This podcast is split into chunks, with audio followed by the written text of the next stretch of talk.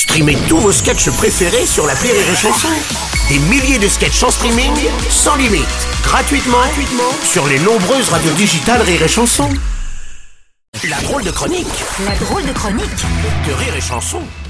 La drôle de chronique de Callaghan, bien entendu, Callaghan qui est avec nous ce matin. Ça va Callaghan Ça va super. Alors, euh, vous, vous faites référence en préambule, vous qui êtes un expert autodidacte de l'actualité, est-ce que vous trouvez pas que cette polémique autour des déplacements du PG va beaucoup trop loin?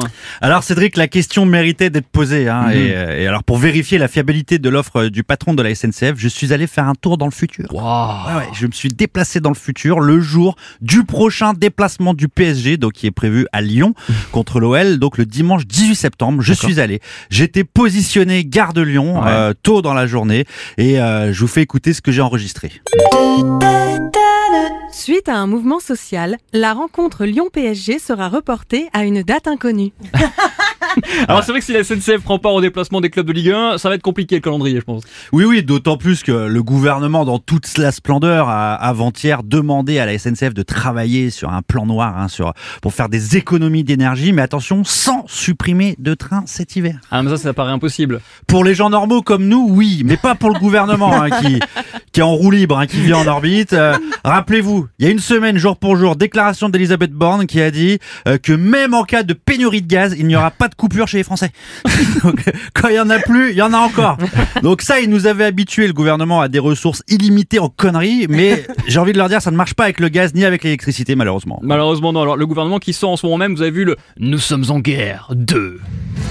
Nous sommes en guerre de tout à fait, Cédric. Je le fais bien, hein Tout à fait. Après le succès de Nous sommes en guerre 1 face au Covid, Emmanuel Macron, Elisabeth Borne, Agnès Pannier-Runacher, dans Nous sommes en guerre 2 contre la crise énergétique. Avoir tout l'hiver chez vous. C'est génial. Et Ouais, franchement, ça, c'est ça donne envie. C'est quoi le pitch de cette euh, super prod européenne? Alors bon, c'est l'histoire d'un jeune président euh, qui, après avoir démantelé euh, toutes les infrastructures Alstom, hein, souvenez-vous, l'année dernière, on en a beaucoup parlé, Ouais. avec le mari de Valérie Pécresse en plus, c'est c'est ça qui était des fous. Euh, tout ça alors qu'il était ministre des Finances, évidemment, et qui a aussi continué de démanteler euh, le réseau de centrales nucléaires pour faire plaisir à Nicolas Hulot entre deux fellations forcées. Oh là là, là là.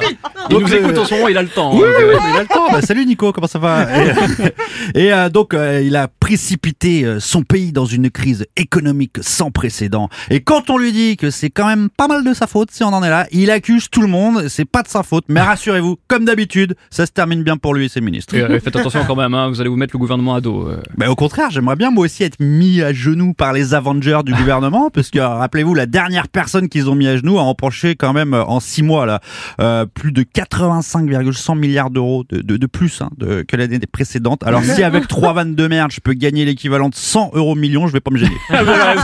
C'était Callaghan, la drôle de chronique.